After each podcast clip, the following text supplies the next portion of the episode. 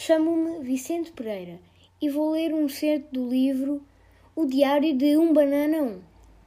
Quinta-feira. Hoje na escola anunciaram que está a chegar a altura das eleições para a Associação de Estudantes. Para ser sincero, nunca tive nenhum interesse na Associação de Estudantes. No entanto, quando comecei a pensar no assunto, percebi que ser eleito tesoureiro podia mudar completamente a minha situação na escola.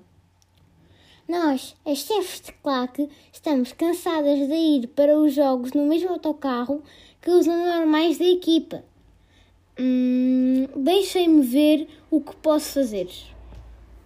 E ainda melhor, nós, os jogadores de futebol americano, só precisamos de uma bomba para encher a nossa única bola.